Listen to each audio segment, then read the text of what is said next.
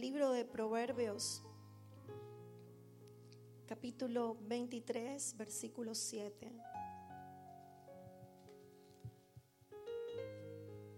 Y la palabra del Señor dice, porque cuál es su pensamiento en su corazón, tal es Él. Vuélvelo a repetir conmigo, porque cuál es su pensamiento en su corazón, tal es Él. Y ahora quiero que te muevas a Éxodo capítulo 40, versículo 15. Y esto lo vas a decir en voz alta. Si eres papá, mamá, si todavía no lo eres, si eres un soltero jovencito que por ahí no piensa todavía en casarse, yo te pido que digas esta palabra con muchísima intensidad y fe. Di, y los ungirás como ungiste a su padre, y serán mis sacerdotes. Y mi unción les servirá por sacerdocio perpetuo por sus generaciones. Ahora lo vas a decir pensando en tu vida y en tus hijos. Y tú dirás, todavía no los tengo ni en pensamiento, pues ya están en el corazón de Dios. Entonces tú vas a decir bien fuertemente, vas a ungir a mis hijos como has ungido a su padre. Si eres mamá, como has ungido a su madre. Dile, has ungido, vas a ungir a mis hijos como has ungido mi vida, que soy su padre. Y ellos serán tus sacerdotes y la unción que tú derrames sobre ellos les va a servir por sacerdocio perpetuo por sus generaciones. Dígalo, yo lo creo en el nombre de Jesús. Dan un fuerte aplauso al Dios de las generaciones, al Dios que en esta mañana está aquí en este lugar. Puedes tomar tu lugar. Quiero en esta mañana darle gracias al Señor por esta invitación tan linda que, me ha hecho el pastor David Araujo, su madre, la pastora Esperanza. Gracias, me han recibido como en casa desde ayer. Yo me sentí en casa, me sentí en familia. Qué amor hay en esta iglesia. Se respira el amor de Dios y así me sentí muy amada, como en casa. Y hoy quiero llevar un tema que creo que se conjuga mucho con lo que el Espíritu Santo viene hablando a la iglesia. Y el Señor me guió a colocarle por título Sistemas de pensamiento que impactan nuestras generaciones. Sistemas de pensamientos que impactan nuestras generaciones. La vida misma es generacional. Cada uno de nosotros tenemos una historia generacional. Cada uno de nosotros venimos de una línea materna, una línea paterna. Tenemos una historia. Cada uno de nosotros responde a un plano generacional. El Dios que predicamos es un Dios de generaciones. Es el Dios de Abraham, el Dios de Isaac y el Dios de Jacob y el Dios tuyo, el Dios mío. Amén. Y en esta mañana quiero hablarte contundentemente de esa responsabilidad que podemos tener nosotros como padres, como madres, como padres y madres en proyecto, en potencia, porque cuando los hijos se forman de una generación de padres que ha tenido estructura, wow, lo que viene para ese hijo es algo grandísimo. Y los hijos se estructuran no cuando los tienes en tus brazos, la estructura de tu paternidad y de tu maternidad se gesta desde tu historia familiar y todo lo que has vivido desde niño. De manera que en el tiempo de hoy, hablar de generaciones es una responsabilidad muy grande que tiene la iglesia de Jesucristo. Yo estoy súper feliz de estar en esta iglesia porque yo amo la juventud profundamente.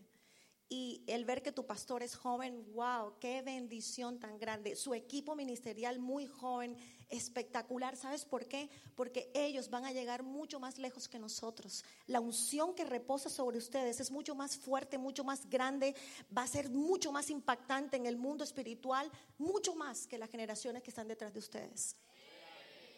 Entonces amo profundamente esto. Desde niña he trabajado con, con niños, con adolescentes y ha sido una pasión en mi vida. Pero desde hace seis años para acá, cuando mi hijo segundo muere trágicamente en un accidente de tránsito con tan solo 21 años, mi vida dio un vuelco, un vuelco muy sustancialmente marcado hacia todo lo que tiene que ver con el plano generacional. Por una sencilla razón, en mi duelo yo lloraba, lloraba, lloraba y decía, Señor, yo no voy a ver mis nietos, hijos de Sergio Andrés, yo no voy a ver a Sergio Andrés casarse. Yo me imaginaba el día que iba entrando a la iglesia con mi hijo de brazos para entregarlo en un altar. Y en mi duelo yo decía, Señor, nada de eso lo voy a vivir. Y en una de esas conversaciones profundas con el Padre, Él me responde, toda la generación que viene por la vida de tu hijo será incontable para ti. Y de ahora en adelante te hago madre de multitudes. Sabes, Dios compensa todo en tu vida. Y por eso para mí es un gozo estar en esta mañana aquí con tanta gente joven. La vida del hombre, en términos de pensamientos, marca contundentemente la historia de él. Esto de que tal es el pensamiento del hombre en su corazón, así es él, es más profundo de lo que nosotros podemos imaginar. Porque si tú te colocas simplemente a medir físicamente, todos decimos nuestro corazón está aquí, y si tú te colocas a medir la distancia que existe entre tu cabeza y el espacio de tu corazón es bien corto. En el mundo espiritual es mucho más corto. Tiene implicaciones de milésimas de segundos. Cuando lo que impacta tu mente, no tienes tú la capacidad de poner freno a ese pensamiento, impactará tu corazón. Y si impacta tu corazón, así tú serás en el diario vivir. La vida del hombre está altamente determinada por el tipo de pensamiento que posee. Y hoy tenemos una generación que carece muchísimas veces de herramientas para poder enfrentar la vida. Las herramientas y las habilidades se aprenden, es decir, se enseñan. El talento tú naces con él. El don Dios te lo da. Cuando tú recibes a Jesús, están los dones del Espíritu Santo sobre tu vida y son derramados. El propósito, eso en lo que Dios pensó cuando te creó, es la razón por la que tú estás en esta tierra. Pero escúchalo bien, el sistema de aprendizajes, de aprendizaje de esas habilidades y destrezas en la vida están muy determinadas por la manera como pensamos. El pensamiento del hombre es un campo altamente espiritual. Si tú anidas un pensamiento negativo por algunos minutos en tu vida, necesitarás horas para cambiar ese pensamiento negativo impartiéndole palabras de vida. Satanás sabe esto y por eso nuestro campo de batalla de mayor cuidado es nuestra mente. Hoy estamos frente a una generación que ha colapsado, una generación que no conoce a Dios ni hay temor en su corazón para con Dios. Es una generación contumaz y rebelde como lo revela el salmista. Es una generación que su corazón se ha alejado de Dios.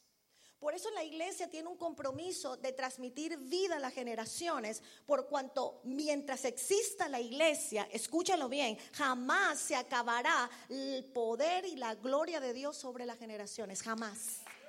Jamás se va a acabar. Aplaude la gloria del Señor si tú lo crees. quiero que te hagas esta pregunta, ¿qué tipo de pensamientos tú estás alimentando, estás validando y estás creyendo? ¿Qué tipo de pensamientos están rondando por tu mente cada mañana o cada noche cuando vas a la cama? Y estos pensamientos los estás creyendo, los estás validando, les estás dando un valor, es decir, les estás diciendo, sí, este pensamiento es real dentro de mí. Y lo estás creyendo. Si ese pensamiento es recurrente y es negativo, yo quiero decirte que lo que viene para ti en términos de comportamiento no es nada alentador. Pero si por el contrario, hoy tú descubres que la mayoría de tus pensamientos tienen un poder y un impacto especial sobre tu vida, entonces, si vienen de parte de Dios, pues se va a notar en lo que tú haces diariamente. Así de sencillo, funciona. E, e, esto no es tan complicado, la gente en ocasiones le imprime mucha religiosidad a este asunto y, muchos cristianos empiezan a ver demonios donde no existen. Yo creo en el mundo espiritual y reprendo demonios y creo en la liberación. Pero no creo en que todo lo que está pasando alrededor tuyo son demonios. No, son decisiones que tú y yo tomamos y son decisiones inadecuadas. Y activamos el mundo espiritual en nuestra contra. Pare de contar. ¿Por qué? Porque cedemos en nuestro territorio de guerra en el que tenemos que impactar, en el que tenemos que transformar lo que viene del reino de las tinieblas. Nosotros cedemos ese territorio. Entonces, tal es el pensamiento del hombre en su corazón, así es él. Generaciones van y vienen, pero nunca como esta, que cada día se mantiene más lejos de Dios y me resulta preocupante. Quiero leerte algo que escribió una psicóloga en estos días, ella se llama Casiana Tardino, y me gustó lo que escribió, te lo voy a leer. Dice algo bien profundo, le llamó los hijos del cuarto. Y quiero que escuches esto con un mayor detenimiento y más aún aquellos que son padres de niños pequeños. Tengan mucho cuidado y escuche esto. Antes perdíamos hijos en los ríos, en los matorrales, en los mares. Hoy hemos perdido hijos dentro de la habitación. Cuando jugaban en los patios, oíamos sus voces, escuchábamos sus fantasías y al oírlos a la distancia, sabíamos lo que pasaba en sus mentes. Cuando entraban en casa, no existía una televisión en cada habitación, ni dispositivos electrónicos en sus manos. Hoy no escuchamos sus voces, no oímos sus pensamientos y fantasías. Los niños están allí, dentro de sus habitaciones, y por eso pensamos que están seguros. Cuánta inmadurez la nuestra. Ahora quedan con sus auriculares encerrados en sus mundos, construyendo sus, saberes sin que sepamos lo que es. Perdieron literalmente la vida, aún vivos en cuerpo, pero muertos en sus relaciones con sus padres cerrados en un mundo global de tanta información y estímulos, de modismos pasajeros, que nada contribuyen a la formación de niños seguros y fuertes para tomar decisiones moralmente correctas y de acuerdo a sus valores familiares. Dentro de sus habitaciones perdimos a los hijos, pues no saben ellos quién son o lo que piensan. Sus familias tampoco lo saben. Ya están muertos de su identidad familiar se convierten en una mezcla de todo aquello por lo que han sido influenciados. Y los padres no siempre saben lo que sus hijos son. Usted hoy puede leer este texto, quizás enviarlo a amigos, puede ver en él verdades y reflexionar. Todo esto será excelente, pero como psicóloga he visto tantas familias enfermas con hijos muertos dentro de la habitación, entonces te pido que hagas esto es una invitación y ojalá la aceptes. Te invito a sacar a tu hijo de la habitación, de la tableta, del celular, del ordenador, del auricular. Te invito a comprar juegos de mesa, tableros, a tener hijos en la sala, a tu lado, por lo menos horas estableciendo, incluso en tu habitación, algunos momentos a la semana, en las noches, más allá del sábado o de un domingo. Juega, diviértete con ellos. Escucha las voces, las palabras, los pensamientos y que tengas la gran oportunidad de tenerlos vivos dando trabajo y que ellos aprendan a vivir en familia, se sientan pertenecientes en el hogar para que no necesiten aventurarse en esos juegos locos para sentirse alguien o tener un poco de adrenalina que antes tenían con las bromas en el patio. Tremendo, tremendo eso. No la conozco, se llama Casiana Tardino, Tardivo. Ella seguramente no, no sé si asiste a una iglesia, no sé si conoce de Jesús, pero lo que está diciendo es tan real. Y esto tiene que ser sustancialmente cambiado en la iglesia de Jesucristo. Y por eso en esta mañana he querido hablarte de esos sistemas de pensamientos que pueden impactar a tus generaciones. Y lo primero que quiero hablarte en esta mañana es del pensamiento idolátrico que permea a las familias. Y tú me puedes decir, idolatría, pero si yo dejé la idolatría hace mucho tiempo. Ya yo no soy un idólatra porque yo dejé de adorar ídolos. Juan Calvino alguna vez dijo que el hombre tenía la capacidad, una capacidad inmensa de crear ídolos. Es decir, nosotros somos fabricantes de ídolos. ¿Sabías tú que de un ministerio podemos hacer una idolatría? ¿Tú puedes saber que de tu profesión puedes ser un idólatra? Del apellido puedes ser un idólatra. De la historia familiar. Y ni hablar del dinero. ¿Qué define tu vida? ¿Qué estás en condición de alterar en términos de tu fidelidad a Dios para alcanzarlo? Eso es un ídolo. Todo aquello que quita el lugar de Dios en tu corazón y se implanta como un amo, se convierte en un ídolo. La idolatría finalmente viene a atacar tu sistema de identidad por cuanto te olvidas de quién es Dios dentro de ti. El pensamiento idolátrico se lo estamos marcando a nuestros hijos cuando le hacemos pensar que si no tiene la marca X o Y para vestirse es menos persona. Cuando le decimos al hijo o a la hija que por el ministerio estamos dispuestos a hacer lo que sea, hasta sacrificarlos a ellos, entonces les estamos diciendo que el ministerio es un ídolo para nosotros.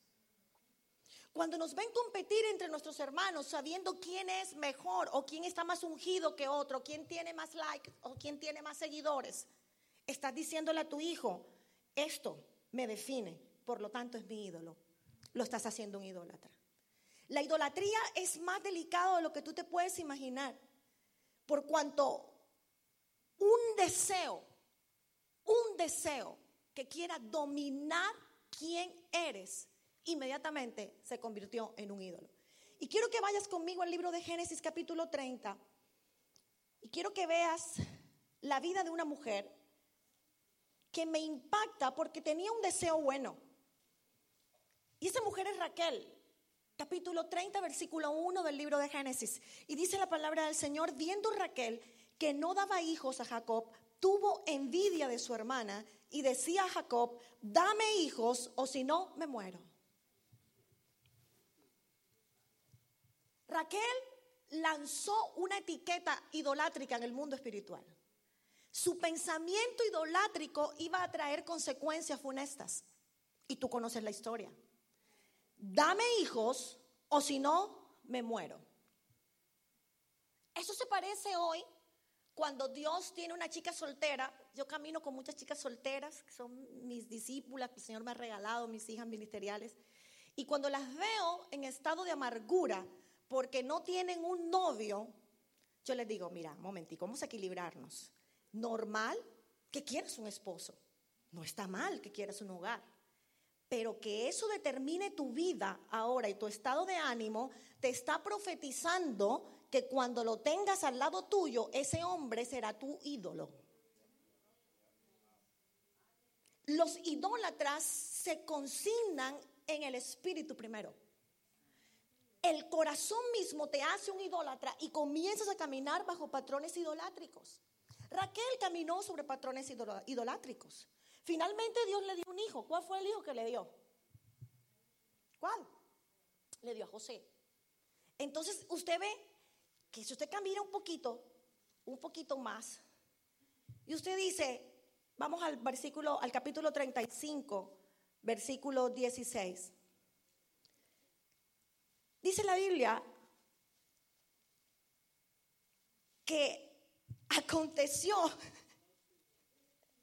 esta mujer era impresionante, cuando, cuando tuvo su hijo, ella dijo, le puso como nombre el significado de él era que Dios añada. Es decir, este no me es suficiente.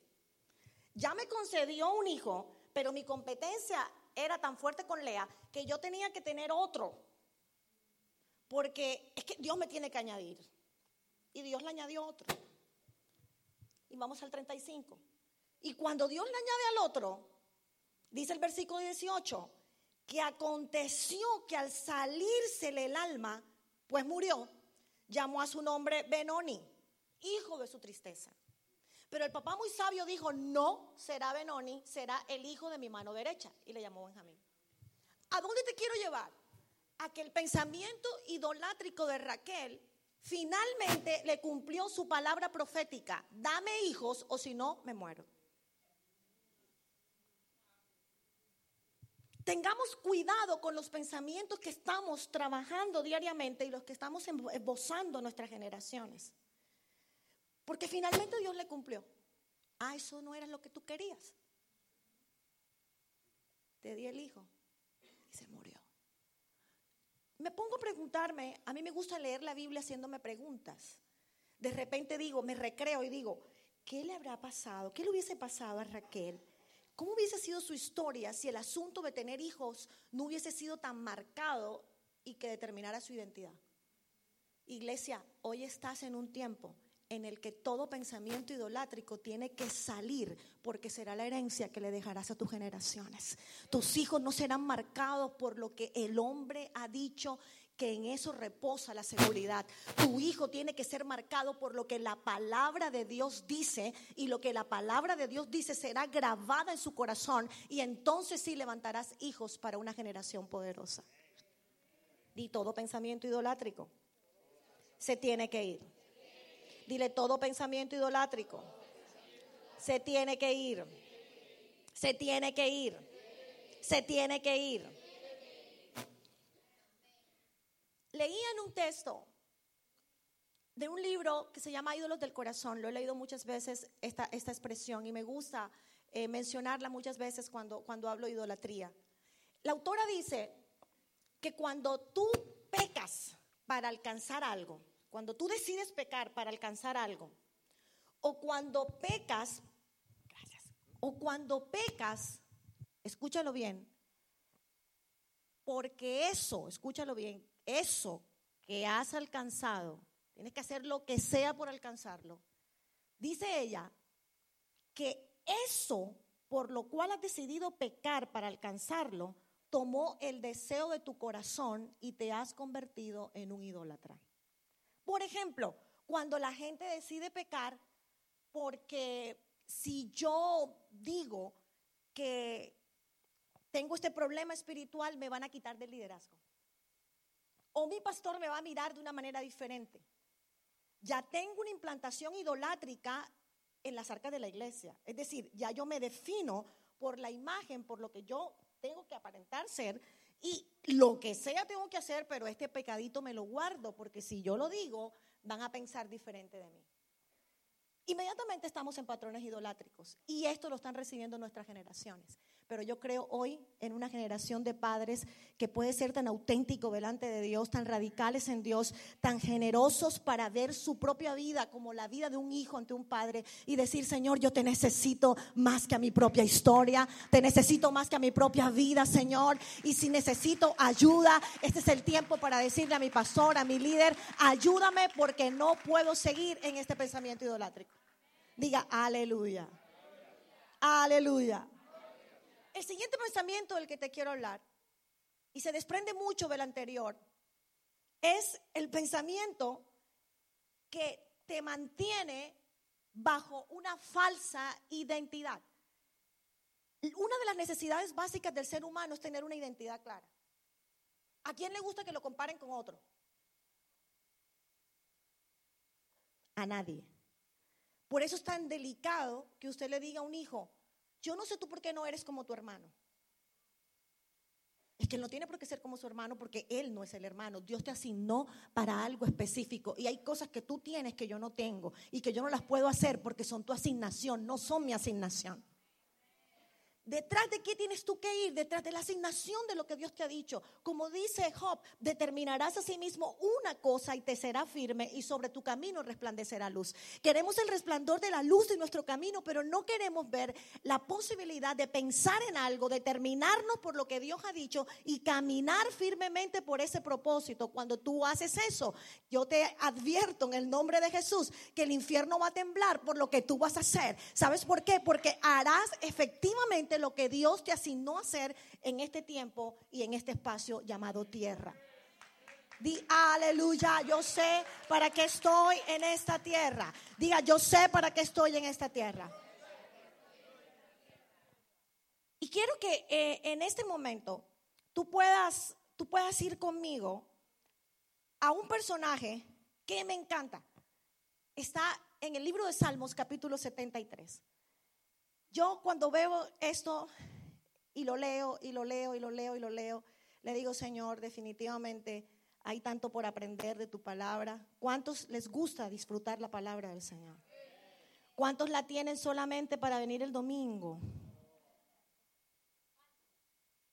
¿Sabías que mucha gente tiene la, Biblia solo para llegar el domingo o para cuando está en tiempos de crisis? Pero yo te invito en esta mañana a que no importa el momento que estés viviendo, te deleites en la palabra del Señor, la hagas tu vida, tu amiga, la disfrutes, que ames la palabra de Dios, ¿sabes? Si eres papá y eres mamá y tus hijos te ven leyendo la palabra y te ven con una historia de vida en la palabra, eso lo van a copiar tus generaciones, porque ellos no harán lo que tú les digas que hagan, harán lo que te ven hacer. Aleluya. Gracias, Señor.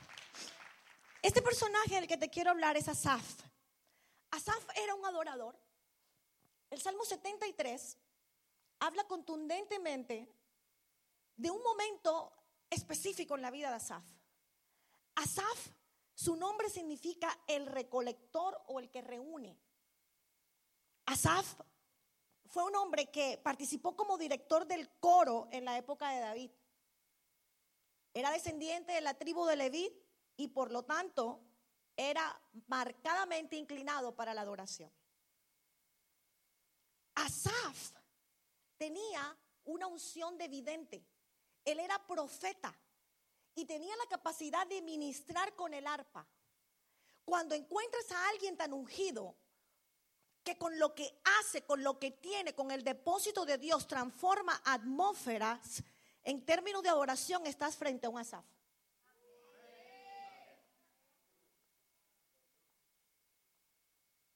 Has podido tener una semana de repente muy convulsionada y con muchas pruebas, dificultades. Pero vienes aquí y de repente ves a este hombre que con toda la fuerza le está dando duro al mundo espiritual y se ríe y te invita a adorar a Dios. Y hay algo más fuerte que está dentro de él, se llama unción. Es algo que no le pertenece, viene de parte de Dios. Él solo tiene que administrarla, saber cómo la va a llevar, pero esa, esa unción lo potencia para entonces cambiar las atmósferas. Diga, eso se llama unción. Pues Asaf lo hacía con el arpa. Es decir, cuando él tocaba el arpa, algo pasaba. Yo te invito a que digas a partir de hoy en tu altar de oración, Señor, lo que yo hago, que con eso que hago algo pase, Señor. En el lugar donde tú estés, algo pase, Señor. En mi trabajo, algo pase. En la universidad, algo pase, Señor. Cuando yo salgo de mi casa, algo pase.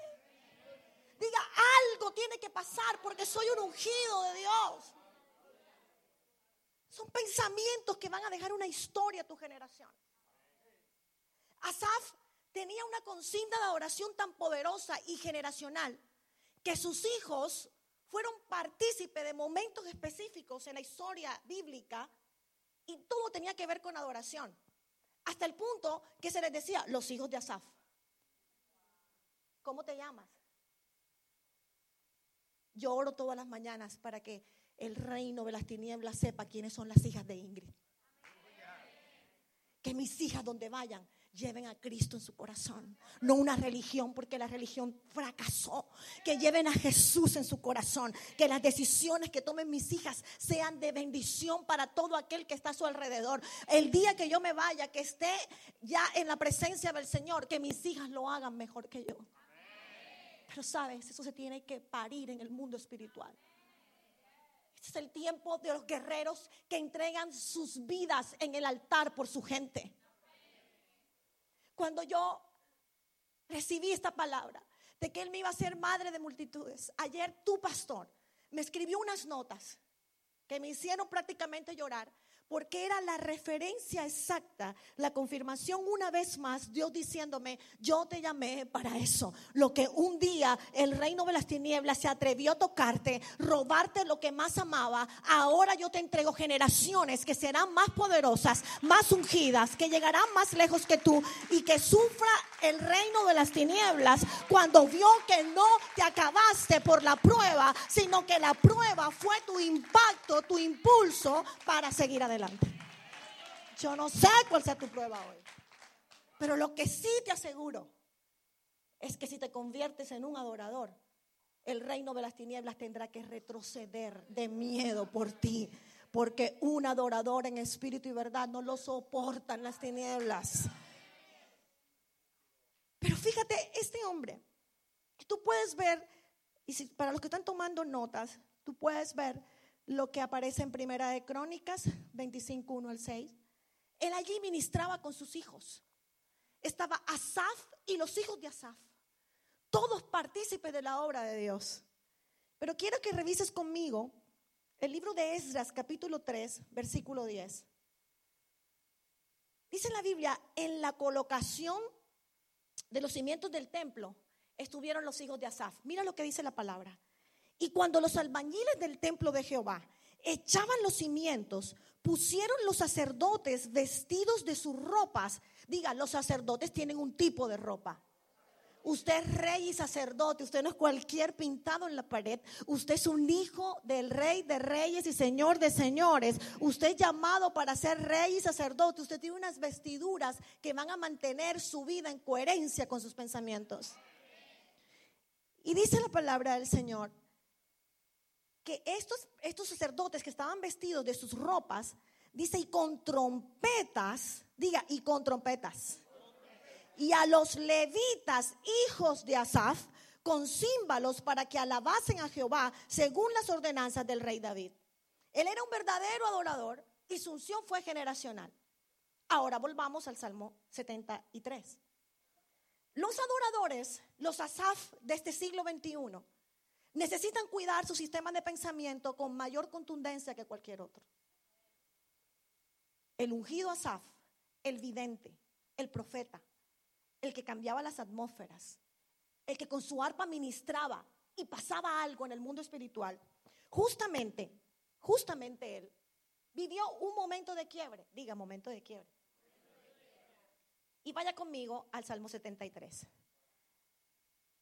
En cuanto a mí, versículo 2, casi se deslizaron mis pies, por poco resbalaron mis pasos, porque tuve envidia de los arrogantes, viendo la prosperidad de los impíos, porque no tienen congojas por su muerte, pues su vigor está entero.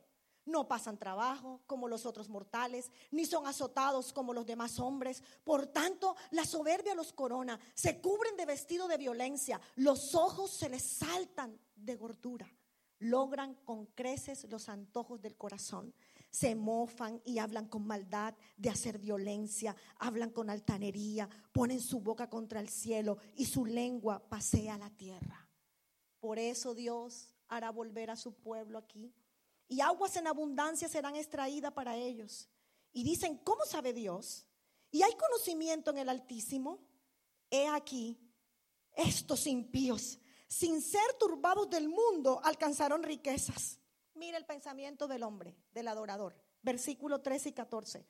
Verdaderamente en vano he limpiado mi corazón y lavado mis manos en inocencia, pues he sido azotado todo el día y castigado todas las mañanas. Téngalo allí y volvemos ahorita. El pensamiento del hombre, del adorador, en un momento de crisis y de quiebre, fue determinante para establecer en él un pensamiento y un sentido de envidia. El adorador que conocía los ambientes espirituales esto me resulta alentador porque en ocasiones la religión te dice que cuanto más ungido eres, entonces menos tienes derecho a sentir lo que sienten las demás personas. Y hoy estamos en un punto de quiebre en términos de salud mental, que a la gente hay que entregarle un mensaje radical en Dios, de compromiso con la obra del Señor, pero esperanzador también donde a la gente se le diga, sabes, si estás en crisis, si estás en batalla, si estás en quiebre, hay una oportunidad para que te levantes y de allí vas a ser más poderoso de lo que antes eras.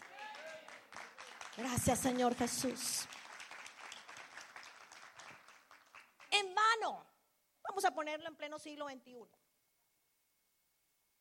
¿Cuántas veces has dicho? Yo no sé tú, pero yo lo he dicho. Ayer le decía a las mujeres, a mí me gusta hablar de, mis debilidades también. Porque tú sabes lo que puede pensar una persona cuando un predicador se le viste de inalterable o qué sé yo. La gente dice, ah, eh, es porque Él está ungido, pero ¿qué se deja para mí? No, no, no, no, no. Tenemos batallas similares a las tuyas. Solo que hemos encontrado un camino que funciona y ese camino te lleva a tu gloria en medio de cualquier adversidad. Entonces, fíjate, él dijo lo que tú y yo podemos decir en este siglo XXI. Ay, pero ¿y por qué? Tanto que le he sido fiel a Dios. Me he guardado. Ni un hombre raro por ahí, nada. Todo le he dicho no. Pura para el Señor, entregada a Dios. Y mírame. Mírame. Y aquella que se ha portado tan mal. Semejante hombre el que le llegó. Dígame que eso es mentira. Es verdad. Y aquel que ha hecho tanto hasta para vender, yo lo he dicho. Y cuando yo lo digo, ay Señor, me volvió otra vez una SAF en crisis. ¿Por qué? Porque el pensamiento tuyo es una batalla contundente. Es decir, lo que tú ves es una estructura real muchas veces de lo que tú estás procesando por dentro y cuando tú ves eso, tú dices, no, definitivamente estables un proceso crítico frente a eso que estás viendo, lo llevas a tu pensamiento, lo capturas, lo llevas preso y no haces lo que dice la palabra, que llevemos todo pensamiento cautivo la obediencia de Jesucristo, sino que tomamos participación en ese pensamiento y dejamos que el pensamiento domine lo que somos. Tira al de al lado, perdiste la batalla. Perdiste la batalla, ahí la perdiste. El hombre respondía a órdenes espirituales. Los adoradores respondemos a órdenes espirituales. Usted es un adorador. Mira el de al lado y diga, tú eres un adorador, tú respondes a órdenes espirituales cuando la cuenta no te dé, cuando al final de la semana sientes que la plata, el dinero se te esfumó, que no te alcanza el dinero para tus responsabilidades. Entonces es momento de que tú digas, yo no he visto justo desamparado, ni su descendencia que mendigue pan. Señor, yo soy tu hijo y sé, Señor, que grandes promesas están frente a mí y el deseo mío de mi corazón será cumplido. De acuerdo a la promesa que has recibido este año, tú tienes que creerlo. Y es tan real que ayer el Señor me entregó una palabra para mi nueva amiga Esperanza, porque ya le dije que ella y yo somos muy buenas amigas. Me caen mis separadores, no importa. Yo le decía, pues el Señor nos decía a las dos, que en su secreto había deseos y su deseo era cumplido. Hasta ahorita cuando el pastor dijo cuándo, cómo era la declaración del año, le dije, Esperanza, tremendo el Espíritu Santo te dijo que tu deseo era cumplido. Porque el Espíritu Santo no se equivoca y la nube en la que se mantiene la iglesia en este tiempo es la nube en la que tú tienes que pensar. Tú tienes que pensar no en una idea dominical. Tú tienes que llevar la palabra del domingo al lunes, al martes y cuando llegues a la casa de vida el jueves o el viernes, esa palabra tenga rema suficiente y contagies a alguien que lo necesita y le digas a alguien, yo también estuve como tú, pero he visto la gloria de Dios en la tierra de los vivientes. En esta tierra de los vivientes he visto su gloria. Ya su nombre es esa gloria. Amén. Pero ese hombre tuvo un momento de quiebre. Si dijera yo, versículo 15, hablaré como ellos, he aquí a la generación de tus hijos engañaría. Es decir, yo no soy como piensa la demás gente. No hagamos pantallas espirituales de lo que no somos cuando comenzamos a copiar los pensamientos del sistema babilónico y comenzamos a, copiar lo que dicen los demás, descubrirás algo. Tú no eres de ellos aunque estás en este mundo, no perteneces a este mundo. Tu sistema de gobierno es otra cosa, tu sistema económico es otra cosa. Mientras la gente dice que no hay esperanza, el Hijo de Dios sabe que hay una economía celestial y esa se mueve a favor de sus hijos. Y esa economía traerá la bendición que tu casa y tu familia necesitan. Empezó a tener cordura. El hombre se acordó que él no podía pensar como los demás. Pero llega el momento de quiebre, versículo 16. Cuando pensé, diga, cuando pensé. Para saber esto, Fue duro trabajo para mí. Esto me, remonta a la batalla que tú como cristiano vives en, en tus batallas de pensamiento. Porque generacionalmente tú vas a dejar algo escrito para los que están detrás de ti. Tú tienes hijos espirituales aquí, discípulos que te están viendo crecer. Tal como tú actúas en los momentos de crisis, así lo harán ellos también. Muéstrate como líder, tal y como tú eres, que te vean en tu casa. Atrévete a mostrarles el cuarto tuyo a tus discípulas. Cómo manejas tu casa. Hay orden en tu casa. Tienes todo organizado. Mira, copiarán hasta eso. Porque lo que tú eres realmente es un referente para las generaciones que quedan, tanto en el plano físico como en el plano espiritual. Este hombre entró, dice, hasta que entrando en el santuario, versículo 17, de Dios, comprendí el fin de ellos. El punto de quiebre de todo pensamiento idolátrico o pensamientos que tienen que ver con una falsa identidad se van a romper en un lugar que se llama altar. Solo allí puedes encontrar la respuesta al cambio de pensamiento que necesitas. Está bien que escuches prédicas y cada prédica el Señor te va a impactar con ellas y te va a llevar a otro nivel. Por supuesto que sí, pero necesitas la presencia que reposa en la intimidad del adorador. Cuando tú confiesas en ese altar que estás en batalla, que estás en prueba, que estás en dificultades, el Espíritu Santo es tan real y tan contundente que parece, mira, parece cosa de niños, pero actuamos como niños.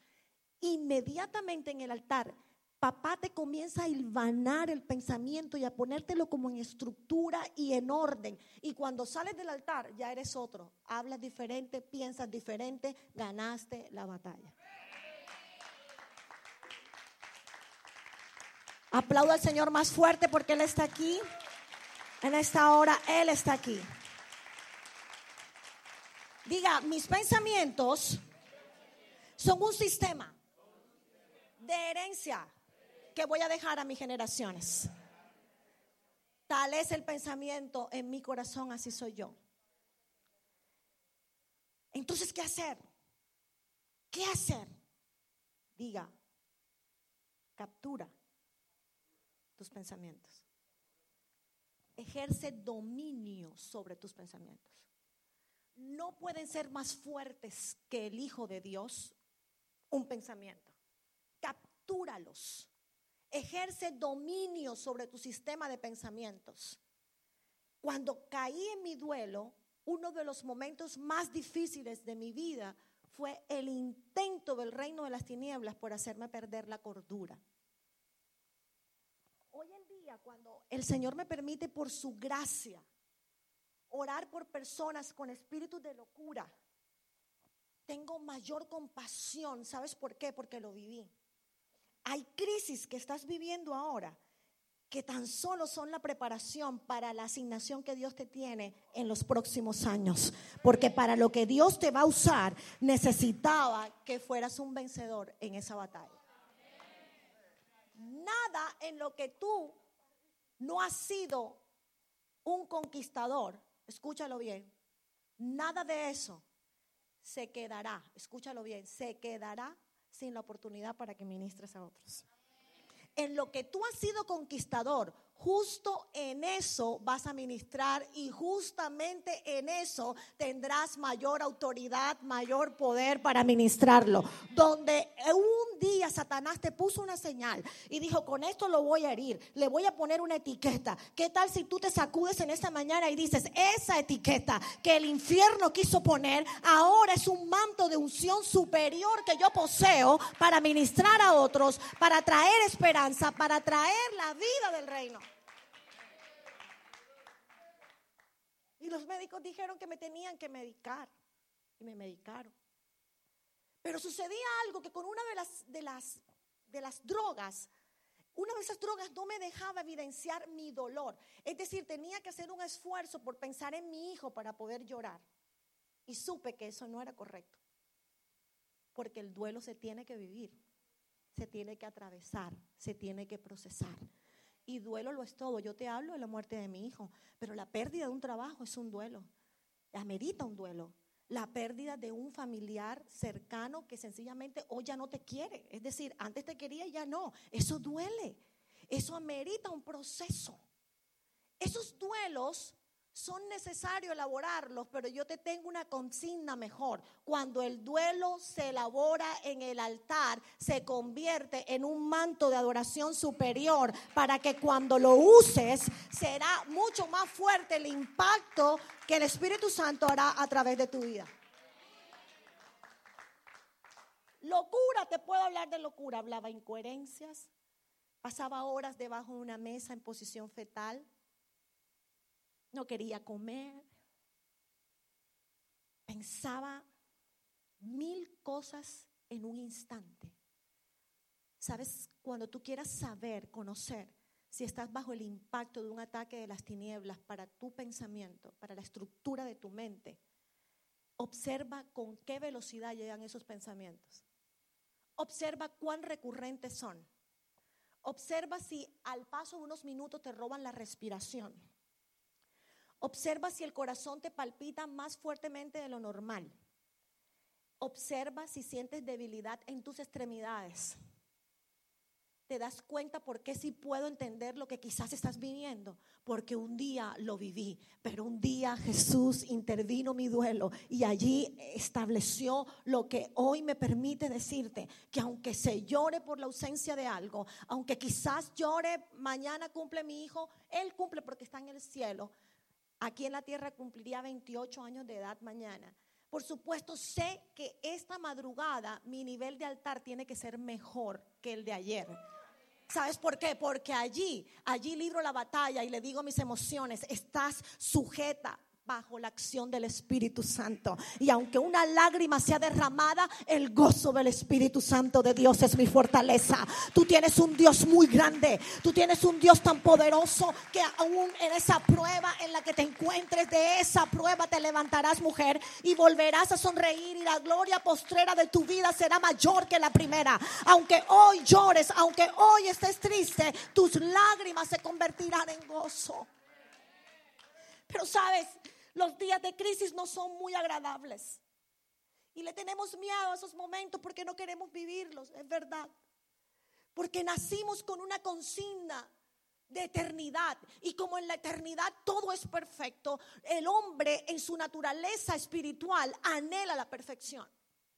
Y qué bueno que la anheles, porque cuanto más la anheles, vas a entender que en la tierra no la vas a alcanzar, sino que hay un lugar que se llama mi morada celestial y en ese lugar está la perfección y allí está mi plenitud y en esa plenitud lo tendré todo.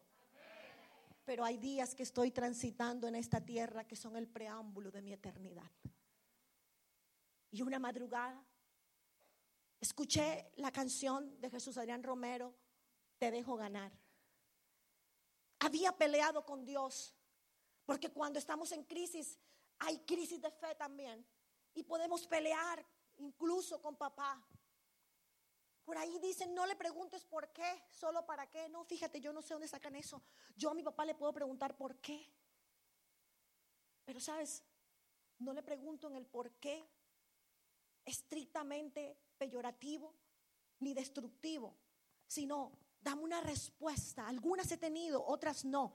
Pero infinitamente he entendido que tal María, cuando llegó a presentar a Jesús, entendió que traía Dios una palabra para ella y le dijo, y una espada traspasará tu misma alma, oh, para revelar los pensamientos de muchos corazones. Sabía que era una espada la que iba a traspasar su alma, pero había un para qué. Yo no sé cuál sea tu crisis hoy, pero habrá un para qué. Y de ese para qué tú vas a ver la gloria de Dios sobre tu vida, sobre tu casa, sobre tu historia, sobre tus generaciones, porque será el legado que le entregarás. Hace pocos años, dos o tres años, mi hija la mayor, mi hija Karen, me entrega unas palabras que marcaron mi historia de madre. Me dijo, gracias por no dejarte morir. Gracias mamá porque en medio de esa prueba tan dura, tú me demostraste que no solamente Sergio Andrés era importante para ti, también yo, mamá, también Nicole. Gracias por no dejarte morir, mami. Gracias porque has decidido vivir, mami. Gracias porque has decidido salir adelante, mami. ¿Sabes por qué? Porque las mamis, los papis, somos el referente de seguridad que nuestros hijos necesitan. Ellos no necesitan un papá y una mamá para que sean carga. Necesitan un papá y una mamá que traiga soluciones ante el mundo espiritual. Que en el mundo espiritual diga, yo ahora estoy quebrado, llorando, quizás afligido, pero yo tengo una generación que viene detrás de mí. Y si yo me levanto por el poder de Dios, voy a dejar un una consigna de fuerza, voy a dejar una consigna de fe y aún en medio de cualquier adversidad mis hijas se levantarán. ¿Sabe por qué? Porque lo sembró la mamá en el altar. Las siembras que haces en el altar jamás quedarán sin recompensa. Las siembras que tú estableces en el altar van a dar fruto. Y el Señor me ha entregado hijos. Uno de ellos vino el domingo acá. Para mí, Gilberto es un hijo que el Señor me entrega. Cuando fui a su matrimonio, yo, yo parecía la otra mamá. Yo tenía que hacer el esfuerzo, me faltaba era colocarme allá al frente del altar y también entregarlo. Porque es algo espiritual que se da en el corazón. Y cuando los veo y a veces me escriben y me dicen, te presento a mi novia, ¿cómo te parece mi novia? Y me escriben de diferentes lugares. Dice mi hija Karen, menos mal que yo tengo mi identidad clara, porque con esa cantidad de hijos que tú tienes, yo estaría celosa, pero qué bueno que tengo mi identidad de hija clara. ¿Sabes por qué? Porque lo que un día el infierno se atrevió a robarte, te tendrá que devolver siete veces lo robado. Quizás yo no puedo ver a mi hijo en vida, pero sí puedo ver una generación de hijos espirituales que caminarán mejor que yo y llegarán más lejos que yo, llegarán más alto que yo y mi gozo será cumplido. Aleluya. Diga aleluya. Aleluya. Entonces, ¿qué pensamiento puedo establecer para que generacionalmente yo deje una historia, deje un legado? Entendiendo que el legado es toda cosa material o no, o inmaterial, que tú dejas como herencia. Tus hijos, muchas veces tú dices, yo hago esto así, es que mi papá me enseñó a hacerlo de esta manera. Por eso Satanás dijo, voy a quitar a los papás del camino. Voy a quitar la consigna de paternidad y los voy a dejar solos, porque un hijo sin papá le toca doblemente trabajo. No hay tal cosa como que la mamá es papá y es mamá a la vez. No, no, ella es mamá. Lo que pasa es que está haciendo tan buena la tarea que caramba, compensa la ausencia de un padre, pero realmente esos hijos necesitaron un papá. Pero gloria a Dios que aunque papá y mamá me dejen, con todo Jehová me recogerá.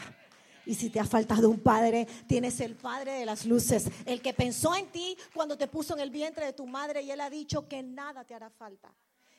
El pensamiento que debes establecer en ti para dejar una generación poderosa es el pensamiento que se deriva de la vida de un adorador que camina y se hace adoración. Cuando yo me hago adoración, es decir, que salgo de la presencia cúltica y no necesito tener las melodías más hermosas para poder levantar mis manos y decirle a Dios que lo amo, sino que me vuelvo adoración. Tú serás adoración en el supermercado. Serás adoración en el banco, serás adoración esperando tu vehículo, serás adoración donde vayas y te sucederá cosas como esta. La gente te dirá, ¿qué es lo que tú tienes? Tú eres como raro hay algo en ti que es extraño, yo no sé, pero yo quiero estar como cerca de ti, como que me gusta estar contigo. ¿A cuánto les ha sucedido eso? Pues todos deberíamos levantar la mano, porque si no nos está sucediendo, algo está pasando. Porque lo cierto es que a ti se te debe notar que la adoración camina contigo, que el poder de la adoración camina contigo, que tú eres adoración misma. La adoración en sí misma no solamente es un vehículo para traer la presencia de Dios, sino que es mi consigna de ser hijo de Él. Cuando yo soy hijo, realmente hijo, entiendo que adorarlo es un placer. Entiendo que adorarlo es mi esencia. Cuando las tinieblas traen pensamientos de muerte a tu vida, te va a dar esto, te vas a morir. Por supuesto, tu alma y tus emociones pueden moverse, pero saca a la mujer y al hombre espiritual que hay dentro de ti y atrévete a decirle, ¿sabes qué? El día que me muera será el día que Dios diga que me voy. Y ese día todo estará listo en mis generaciones para que ellos queden haciendo mejor que yo la tarea. Y me iré a adorar a mi Señor por la eternidad. Sufre, diablo, y deja de molestar. Es que necesitas comprender que la vida del reino es una vida que espiritualmente se rige con principios espirituales y con poder del Espíritu. Comprender que en la esencia de tu vida, en tu, en tu permanente estado de vida, tienen que haber pensamientos que transformen tu historia. Ese pensamiento se va a reflejar en todo lo que hagas. Y para terminar, te voy a hablar de tres tipos de pensamientos que se derivan de un adorador. Cuando yo creo que tú y yo hemos sido asignados para adorar a Dios, se nos debe notar en lo que hacemos, es decir, en nuestro estilo de vida. Dile a la persona que está a tu lado, si eres un adorador en espíritu y verdad, se te va a notar en tu estilo de vida.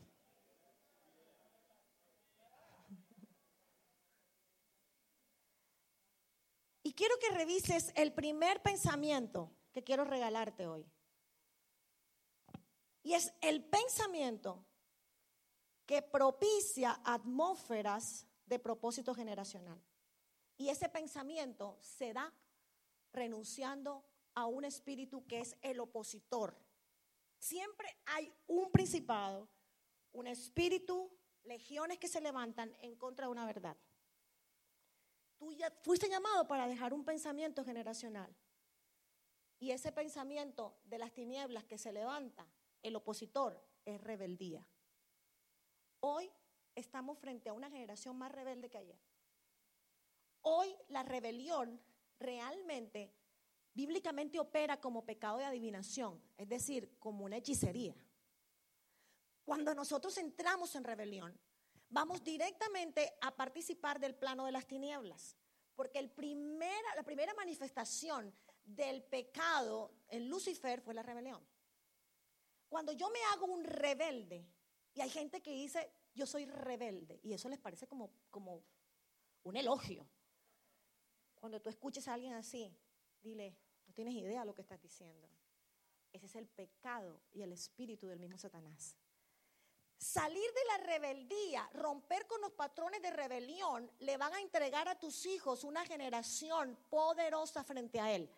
Y hoy los hijos de Dios les cuesta hasta sujetarse a las autoridades de un lugar específico socialmente hablando. Y queremos que nuestros hijos no sean rebeldes y en nuestras casas estamos haciendo muchas veces consignas, hablando de líderes de la iglesia, hablando de los pastores, ah, y nuestros hijos están escuchando. Tu hijo aprende rebelión porque está bajo un mundo caído donde todo lo que se deriva en las generaciones tiene que ver con rebelión. Pero si en casa encuentra un ambiente sano, propicio para romper este espíritu, yo te aseguro que tus hijos verán frente a ellos poder en todo lo que hagan. Estoy segura que así será. Pero tendrás que enseñarlo.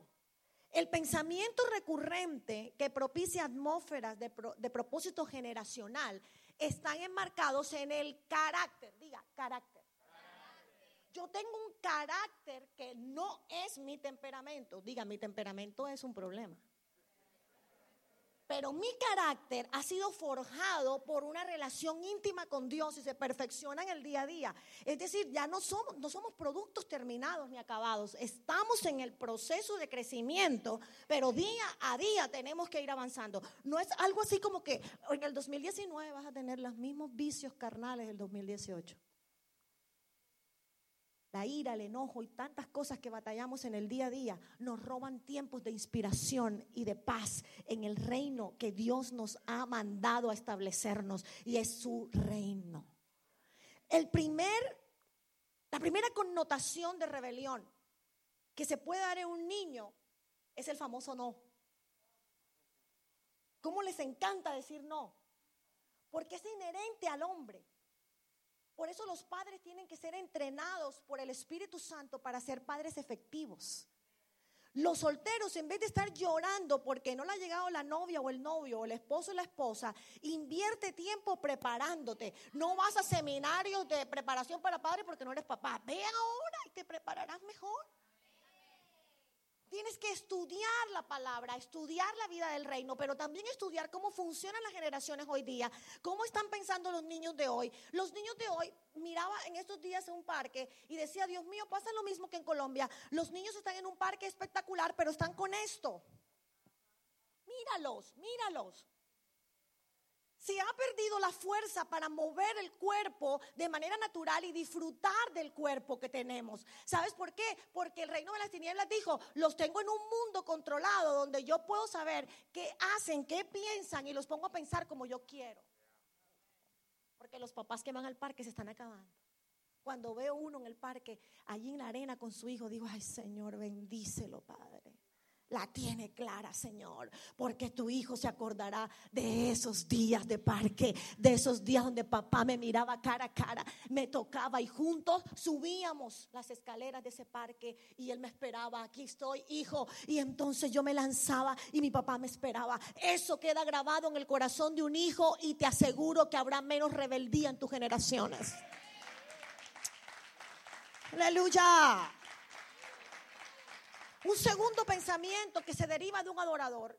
Hay muchos pensamientos derivados de un adorador, pero por efectos de tiempo solamente te traje tres que creo que te pueden servir de algo. Ese segundo pensamiento tiene que ver con el pensamiento que se emana de un corazón realmente sano. Yo no puedo ser lo que no tengo. No es posible que todavía en pleno siglo XXI el cristiano de este tiempo esté pensando que el pastor, que la líder o que la gente tiene que llenar sus vacíos y expectativas. Tú no vienes a una iglesia para llenar tus expectativas. Tú vienes a una iglesia para adorar a Dios, porque aquí hay bendición, porque aquí habita la presencia de Dios. Mira cuán bueno y cuán delicioso es habitar los hermanos juntos y en armonía. Tener como otros por costumbre el no congregarnos, porque la piedra con la que Dios estableció su iglesia es Él mismo.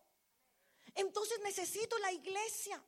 Y muchos hermanos del siglo XXI dicen, yo no necesito la iglesia, para eso miro las prédicas por internet. Esto se hizo para los que no pudieron venir, para los que viven lejos.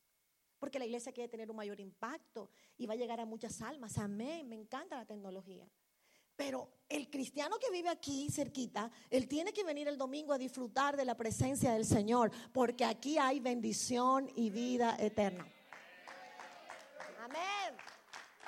Pero cuando tú le dices a la gente, no, es que yo necesito que el pastor me atienda. Y si no te atiende, ¿qué pasa? ¿Qué va a pasar si el pastor David no te atiende? Dile de al lado nada. Una vez un pastor amigo me decía que tenía una ovejita que lo llamaba y le decía, pastor, si no me atiende, me mato.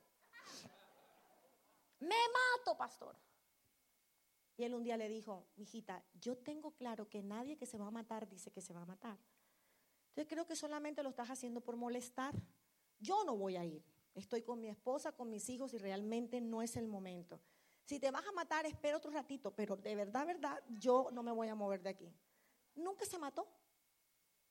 Manipulación, porque llegamos a la iglesia de Cristo y no superamos nuestras crisis emocionales en el altar de Dios y en la relación con Dios, sino que queremos que la gente llene nuestras expectativas. Después el esposo que llene nuestras expectativas, los hijos llenen nuestras expectativas. No, mis hijas no son como yo, ni piensan como yo.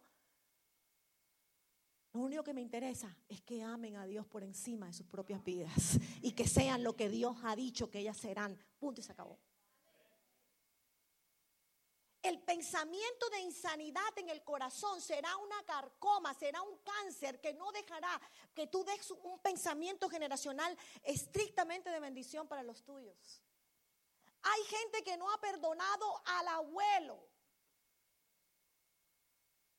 heridas, heridas de años, 25 años una herida. No, no, ya no tiene que ser herida. Es un recuerdo testimonial de lo que Dios hizo en el ayer, pero ya hoy no es una herida. Es una cicatriz que dice que Jesús estuvo allí.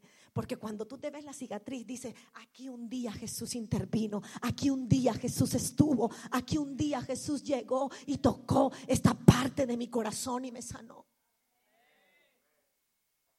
Tuve que entender frente a la muerte de mi hijo que habían historias de dolor sin sanar. Y en esos 10 meses de encierro con el Señor, fueron 10 meses de proceso, de sanidad, de perdón, perdonar hasta lo imperdonable, soltar lo que tenía que soltar. Sabes, la muerte de mi hijo me enseñó a ser una guerrera, una guerrera de las emociones, una guerrera generacional, una guerrera que es capaz de decirte en esta mañana, yo también estuve allí donde hoy estás, pero vi la gloria del omnipotente Dios y Él me levantó. Y el mismo Dios que lo hizo conmigo, lo hará contigo, lo hará otra vez, lo hará otra vez, lo hará otra vez. Dios lo hará otra vez, Él lo hará otra vez. Aleluya. Aleluya. Él lo hará otra vez. Diga, Él lo hará otra vez. Diga fuerte conmigo, debo dejar un pensamiento que propicie una atmósfera. Diga, una atmósfera de propósito generacional. Debo romper la rebeldía, la rebelión para que ese propósito generacional se dé. Diga fuerte, yo tengo que dejar un pensamiento basado en una vida de sanidad, una vida con una cultura del perdón, donde perdono porque ya mi Señor me perdonó y si Él me perdona, ¿quién soy yo para no perdonar? El perdón es tu llave de bendición. No puedo seguir como estoy a causa de la falta de perdón, porque será una carcoma, un cáncer que acabará con tu historia. Quisiera decirte lo contrario, pero es así.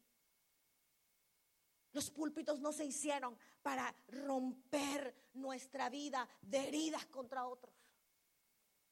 Hay prédicas que literalmente yo las cambio. Porque descubro que el predicador tiene un impacto de dolor contra la iglesia de Cristo. Yo no sé qué le pasó alguna vez en la vida, pero no lo procesó. Y entonces aquí está hablando lo que no tiene que hablar. ¿Por qué? Porque no ha guardado su corazón. Cuando tú guardas tu corazón, ese corazón determina el curso de tu vida. Tú tienes que guardarlo sobre toda cosa guardada, porque Él determina el curso de tu vida. De lo que haya en tu corazón, eso será lo que le dejarás a tus hijos. Tus hijos te ven perdonando, ellos van a aprender a perdonar. De pronto al instante no te copian mucho y a veces los papás tenemos que pasar el, el ámbito de lo compartía con Rosy en estos días, de que a veces nuestros hijos parecieran que no nos están copiando lo que estamos diciendo, sobre todo cuando son adolescentes. No te canses. Él hoy está así, pero ahorita estará súper bien. Ten esperanza y ten gozo. Simplemente impactale el corazón con el verdadero amor que es el amor de Dios. Y cuando tu hijo descubra que es amado por Dios, mira, mira, no habrá, escúchalo bien, no habrá diablo que destruya tu historia generacional, por cuanto has guardado tu corazón. Y por último, el último pensamiento que te quiero entregar, este no nos gusta mucho. Tienes que entregarle a tus generaciones un pensamiento basado en la autoridad. Aquí nos, nos, nos inclinamos un poco a, ay, ay, ay, ay, ay, ay, ay. ¿Por qué? Porque no nos gusta mucho hablar de autoridad, pero la Biblia lo dice muy claramente. Romanos 13, 1, 2, tú lo puedes ver.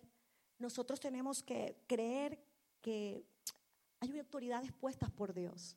Y aunque a veces no nos guste mucho cómo actúan las autoridades, sencillamente son puestas por Dios y hay cosas que no podemos transformar ni cambiar, pero sí tenemos que guardar nuestro corazón en contra de aquello que aquel está haciendo incorrecto.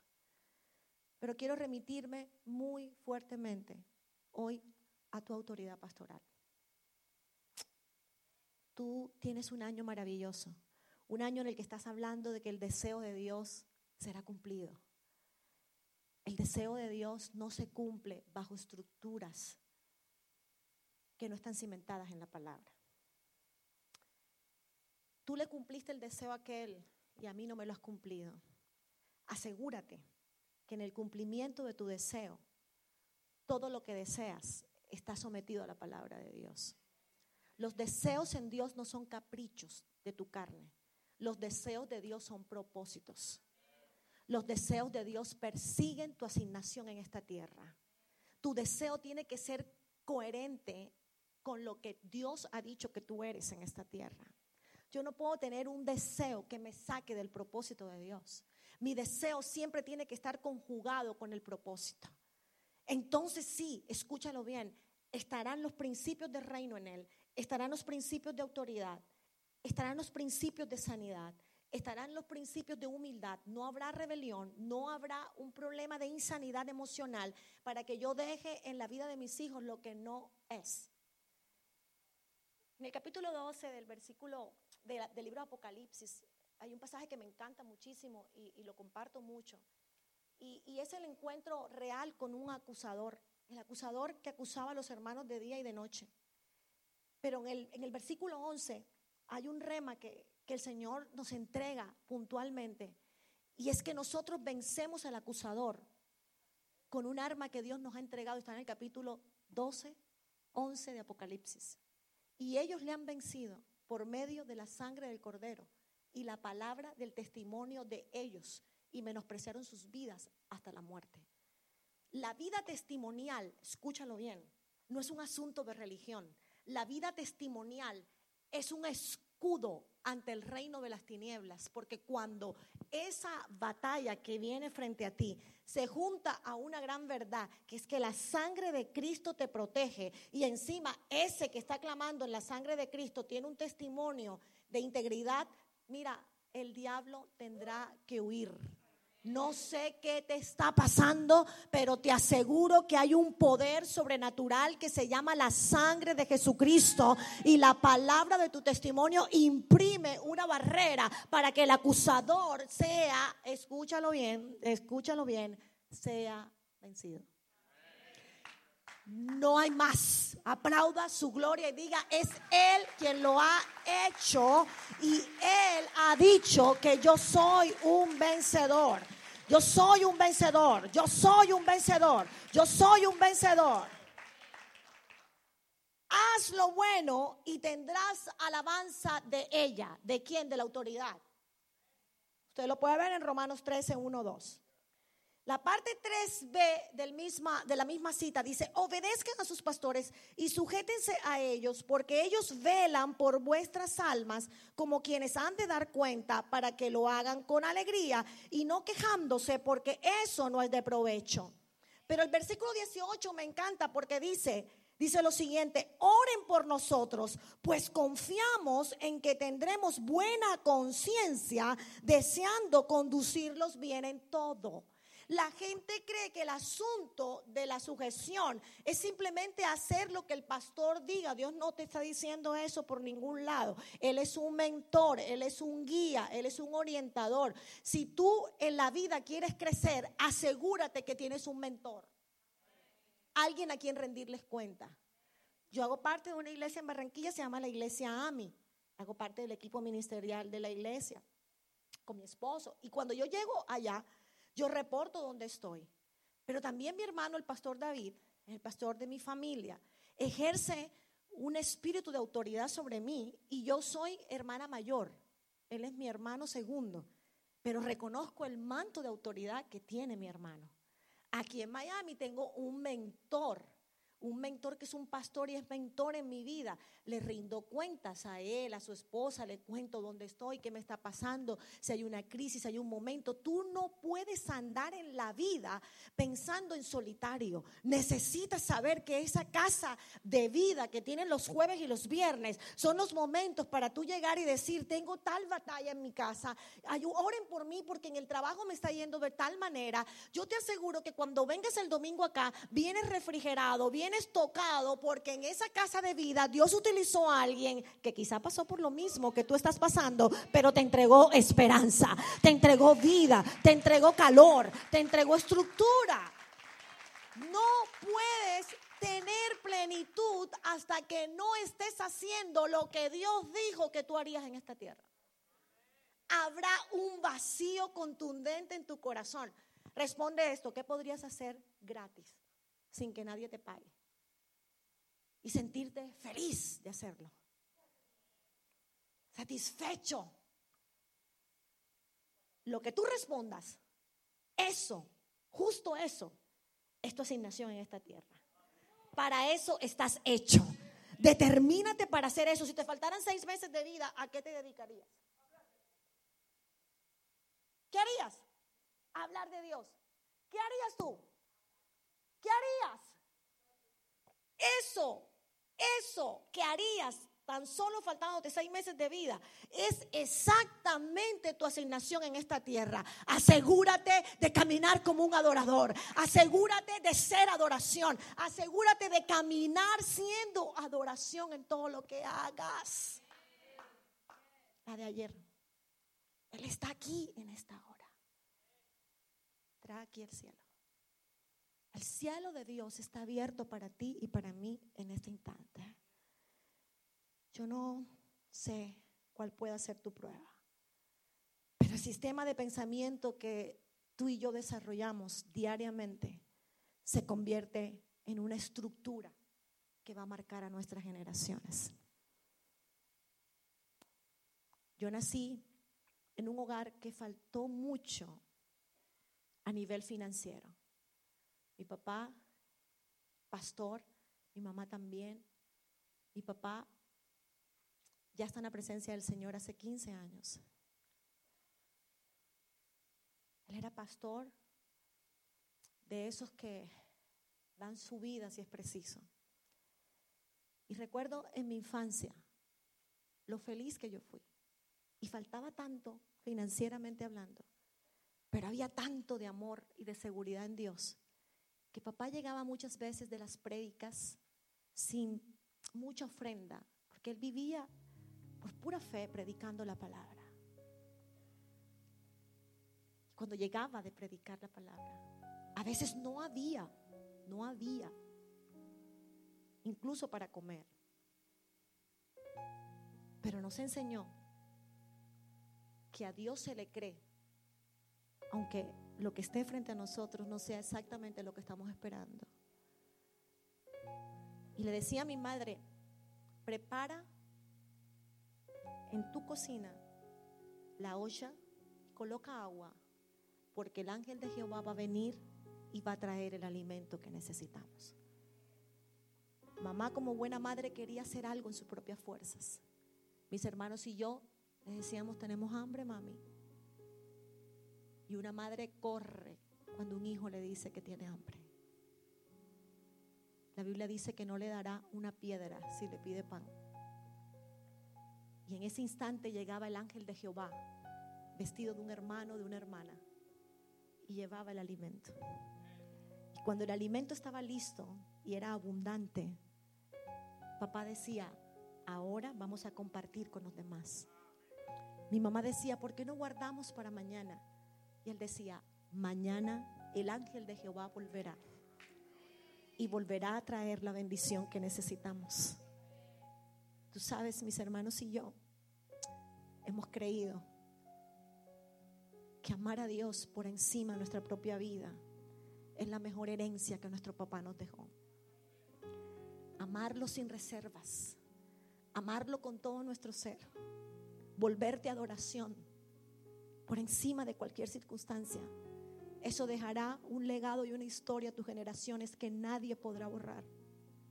Quizás en tu corazón hay dolor, resentimiento por el ayer, o porque en la vida no te ha ido muy bien y sientes que tu vida ha sido una batalla permanente o quizás un fracaso. Hoy te vengo a decir en el nombre de Jesús que el Dios que te he predicado es el Dios que tiene todo el poder para transformar tu historia generacional y entregarte ante ellos lo más grande y lo más inimaginable. Ese es Dios. Papá murió en el 2013. Llevaba un año yo de reconciliarme con el Señor y ese día en la sala de cuidados intensivos, cuando ya estaba sin vida, mi cuerpo lo rendí encima del cuerpo de mi padre sin vida. Cerré sus ojitos. Estaba todavía sudado de la agonía de la muerte, con 59 años de edad. su agenda ministerial llevaba dos años por delante ya comprometida. ¿Sabes? Ese día, ese papá que había llorado por mí junto con mi madre para que yo volviera a los pies de Cristo después de estar tres años fuera. Ese día, ese papá, yo sé que mientras su alma voló, Dios le permitió ver la reconciliación de su hija con el ministerio. Ese día volví a nacer para servirle a Dios. El 13 de mayo del 2003. Ese día volví a nacer. Y si en esta hora estoy aquí hablándote con todo mi ser, desde lo más profundo de mi corazón te puedo decir que aunque la historia del pasado haya sido triste, aunque el presente que estés viviendo no sea muy alentador ante tus ojos, viene una esperanza por delante de ti. Y esa está dictada desde el cielo, desde antes de la fundación del mundo, para bendecirte, para transformar tu vida, para cambiar esa historia de dolor que hoy tienes ante ti. Pero asegúrate de ser exactamente lo que Dios te ha dicho que eres. No copies lo que hacen los demás. Sea auténtico. Lo que Dios ha dicho que tú eres, eso es necesario en el reino. No necesitas copiar nada más. Copia la santidad que te enseñan. Copia la radicalidad frente al pecado. Copia lo bueno, por supuesto que sí. Pero tu asignación es única y solo viene del cielo. Hay algo que solo tú sabes hacer muy bien y fue lo que Dios dijo que tú eras y nadie lo hará igual que tú. Ese día volví a nacer. Y muchas profecías que habían sido lanzadas para mi papá, posiblemente esa tarde, martes 13, quedaban sin esperanza y nos preguntábamos, ¿por qué Dios? ¿Por qué todas esas profecías que le diste a mi papá y entonces no se van a cumplir? ¿Fueron mentiras? Quiero decirte que en estos 15 años, mis hermanos y yo hemos visto frente a nuestros ojos el cumplimiento de cada profecía que fue lanzada para mi papá, porque cada profecía tiene impacto generacional. Lo que esta madre ha hecho por sus hijos tiene impacto en sus generaciones. No hay lágrima que ella haya derramado frente al altar que no tenga impacto sobre sus generaciones. Lo que ella va a ver en la vida de sus dos hijos, en sus nietos, no es comparable con la gloria que ella imagina, porque ninguna lágrima derramada por una madre, por un Padre quedará sin recompensa frente al reino de los cielos. Tú estás llamado a tener un pensamiento generacional que bendiga a los tuyos. Oh, en el lugar donde tú estás, levanta tus manos. Su poder está aquí en esta hora. Su nombre está aquí.